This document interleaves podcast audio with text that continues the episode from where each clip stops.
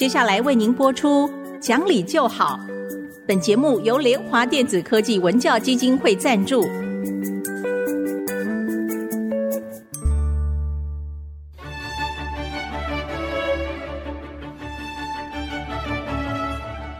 在日常生活当中，人们的不理性行为经常是隐藏在看似理性的包装和掩盖之下，很难被察觉。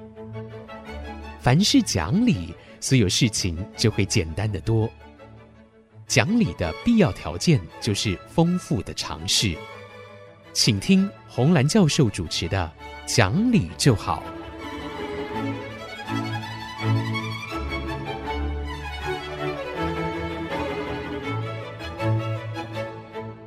这里是 IC 之音竹科广播电台 FM 九七点五，各位听众朋友您好，您现在所收听的节目是讲理就好，我是红兰。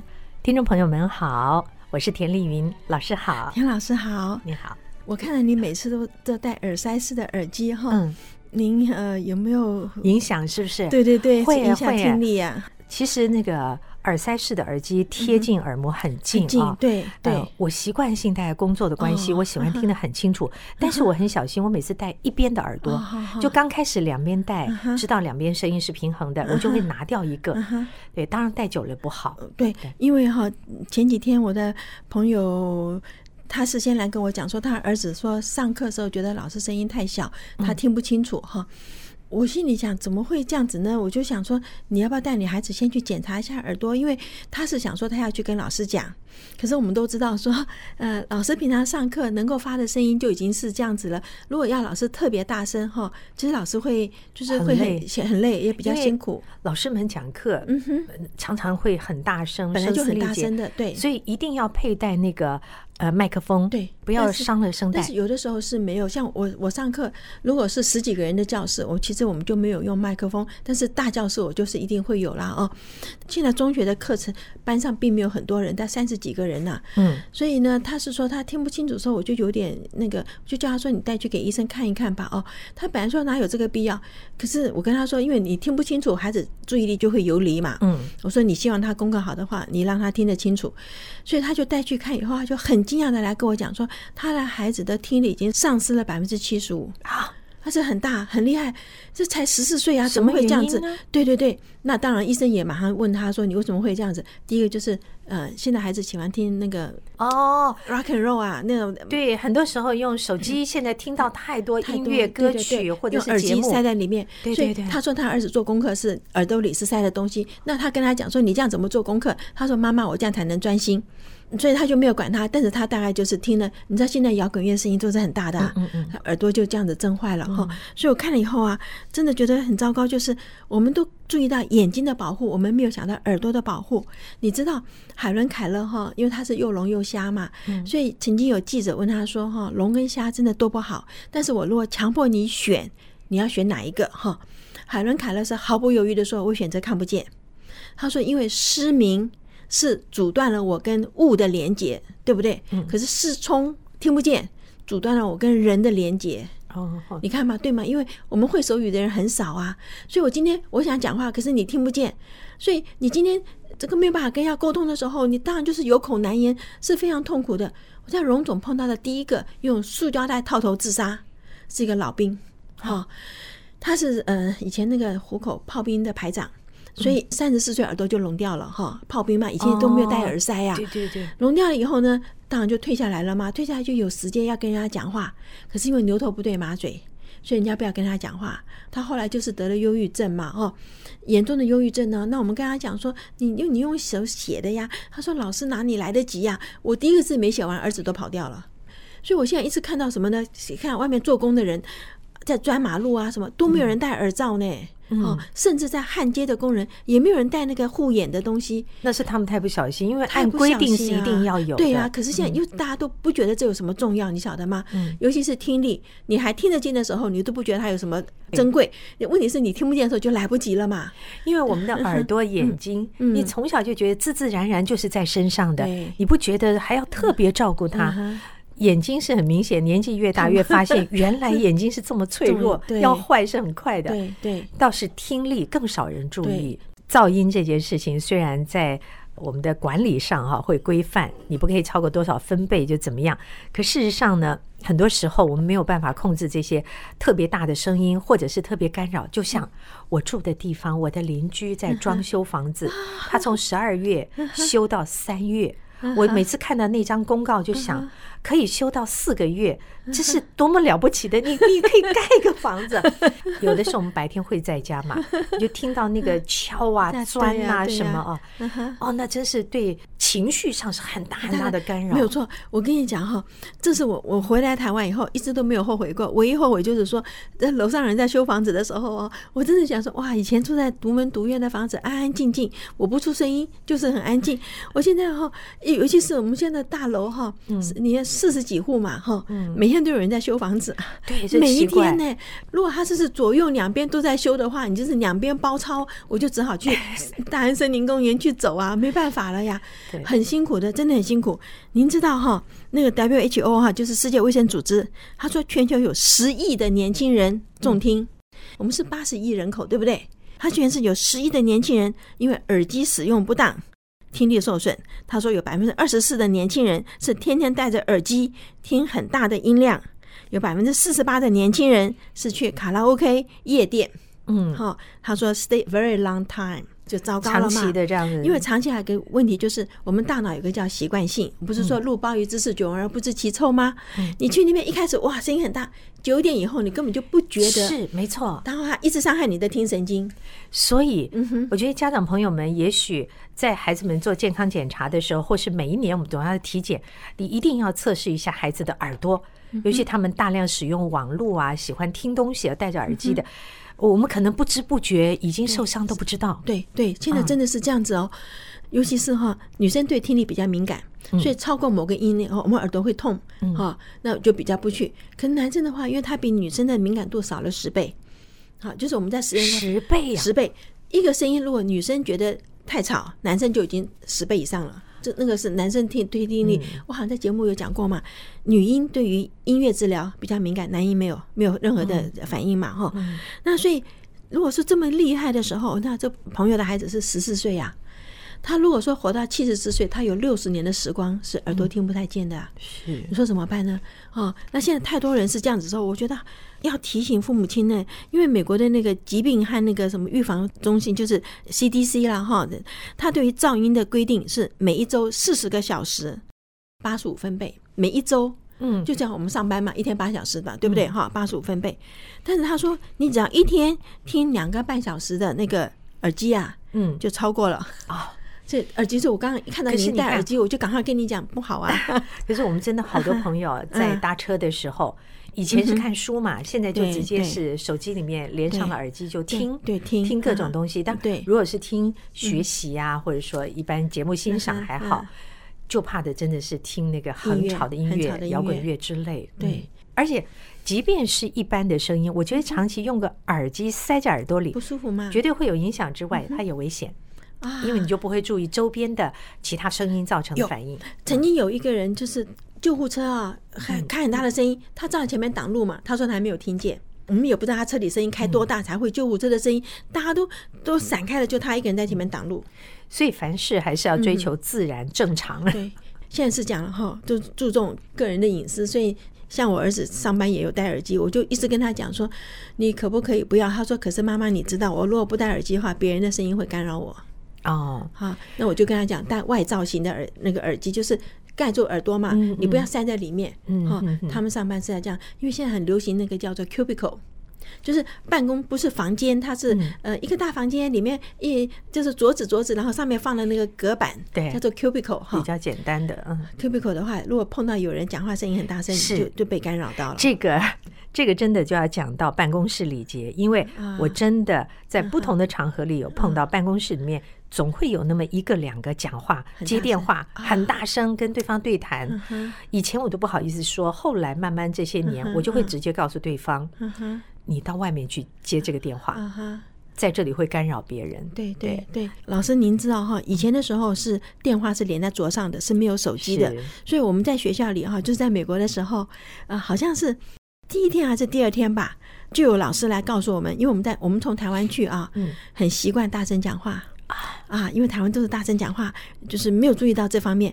好像就是有老师来跟我们讲吧，他说，呃，研究室是有四个人一间哈，嗯，他说你的声音只能让你自己听到，他说只能让你自己听到，不能让你隔壁人听到。他说因为他在做功课哈，那我本来第一句想要问他是，那我就不要讲话啦，为什么？所以他就说你用手盖着话筒，嗯，手手盖着话筒，让你的声音只进话筒。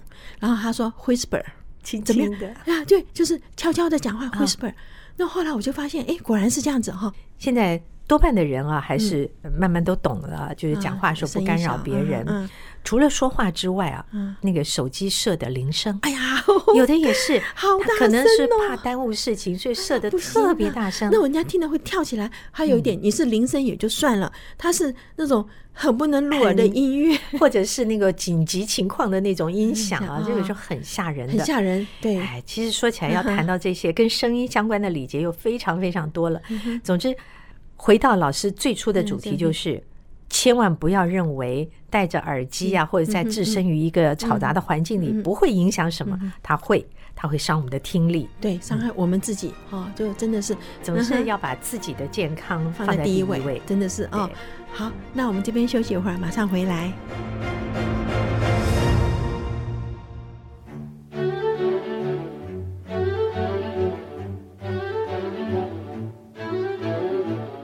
欢迎各位再回到讲理就好的节目，我是红兰。啊，这个学期总算结束了，啊，对对对，好高兴。啊对啊，老师在最后一堂课的时候呢，请大家写了一点心得报告。那老师又分享给我了，我看了也觉得是又有趣、好笑，可是也有一些感动啊。所以付出总是。呃，学生们是知道的，对对，我觉得很高兴。最主要是他们能够体会到啊，不管他前面多么不太用功啊，你心里都很安慰。所以我觉得要跟大家来分享一下，因为这个课，您的课叫做《大脑与生活》，哎，是的。它不只是对大学生，它对我们每个人都是重要的。所以这些心得，老师来，我来选，您来跟大家说明一下。因为这堂课是大脑与生活嘛，哈，我们就从大脑着手，然后呢，把大脑跟生活上的习惯，让学生知道说，你每个习惯背后的大脑的机制是什么。那这样子的话，他就知道他要做还是不要做嘛，对不对？因为你自己就做判断了嘛，哦。然后，嗯，上个礼拜是最后一堂课，那最后一堂课的时候就说大脑与人生，因为你学了这么多以后，我最后把它归纳到。你人身上可以用到什么地方？哈，所以我今天看到的这个报告呢，就是这个他们上完《大脑与人生》以后最后一堂课写的报告，哈。那么，因为每一堂课他都得写报告心得啦。那最后一堂课呢，就有学生说：“呃，我限定他五百个字嘛，哈。”他说：“今天最后一堂课让我写多一点，哈。”那你写多，我当然最欢迎了，哈。可是很有趣的地方，哈，真的就是，你看学生说：“哦，上了课，好，那我知道每天都要吃一个蛋到两个蛋，因为我们有跟他说蛋白质的好处，对不对？”嗯。他说：“虽然已经忘掉。”为什么要吃这个蛋？可是他知道说他要了，然后呢，他说：“诶，我知道我要每天就好好的睡觉，要七个小时以上，甚至要找到学习的动机，要找到背后的目的，哈，这些都是让他在一步步的知道说他为什么要好好的去学习。因为以前都觉得说你是你叫我的，我被你拉的，被你破的，嗯，那现在就是说你自己知道为什么了。所以他说：诶，他突然发现他的条文好像。”容易背了哈，因为这是哪个财法系二年级的学生，哎，条文比较容易背了，哎，题目会写了，然后呢，他说考试分数有拉高，他越来越喜欢现在的课。那就很高兴啦、啊，对不对？他说，虽然还是有这个课业的压力，可在课堂上呢，他说也有特别介介绍到说为什么会有压力的来源。嗯，所以你就是让孩子知道说每件事情它背后有原因，那你让他从原因里面去决定，那你要不要这样子做嘛？哦，那我觉得很好，这个也很重要啊。这个这个这个学生写的这一句，因为我们跟他说，那个王尔德说，凡是值得学的东西，常常是没有办法教的。嗯嗯，哦，那是真的吗？你值得学的东西，你。的人品、你的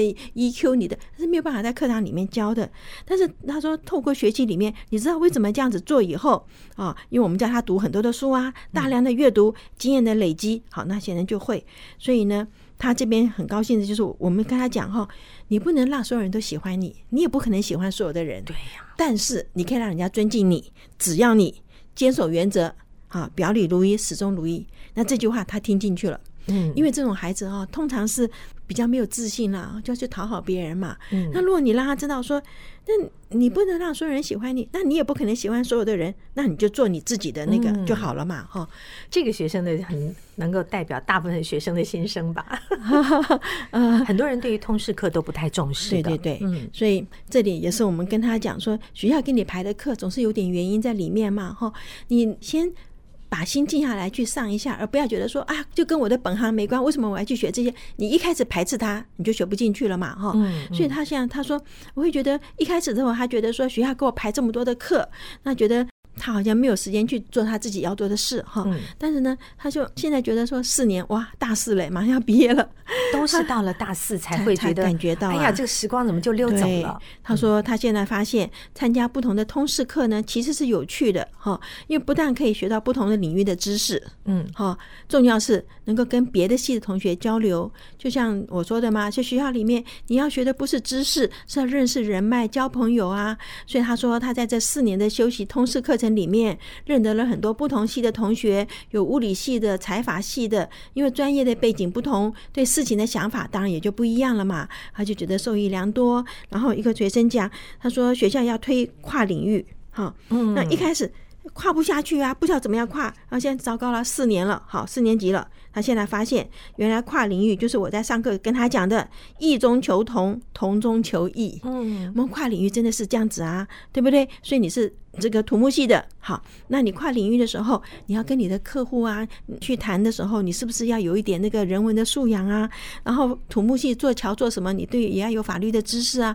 慢慢我就发现说，哎，这个应用数学系的。跨领域是用到很多的东西，但是呢，真的是异中求同，同中求异。我们没有告诉学生说，当你读到不同的科系的时候，你要用这种态度去找跟你相关的东西。嗯，好，就这个是我们应该要去跟他讲的。他有这个体会，真是很不错了。对对对，最好告诉学弟妹们珍惜时间。应该要后，或者是我在下学期的开始的时候，可能要把这学期学生的把这个分享给学生，可能要先讲一下，说你们为什么要来学，然后你在学这个的时候，先不要。抱着排斥的态度是啊，通识跟我没关，我学的是专业，很多真的是有这种感觉。通识才叫生活，对对对，好，通识。所以这个学生呢，哦，也是大四，哎呀，真是都是大四。他说，我强调的是学习是开拓视野，好，增加增广人文背景，然后进入职场的时候，他可以用得到嘛，哈。那么最主要是我们后来在课堂里面放了那个 Steve Jobs 在那个 Stanford 大学。那个毕业典礼上那个演讲，有学生讲说啊，我在高中时候老师有放给我看，但是呢，你知道高中看的跟现在在大学时候看感受不同，不一样。所以他说 又是四年级的学生了。他说，嗯，我快要毕业了，然后我我在课堂里放这个以后，他就想起来高中时候我觉得没什么意思，那个跟他没关。可是现在马上毕业要出来了啊，Steve Jobs 讲的那些话啊。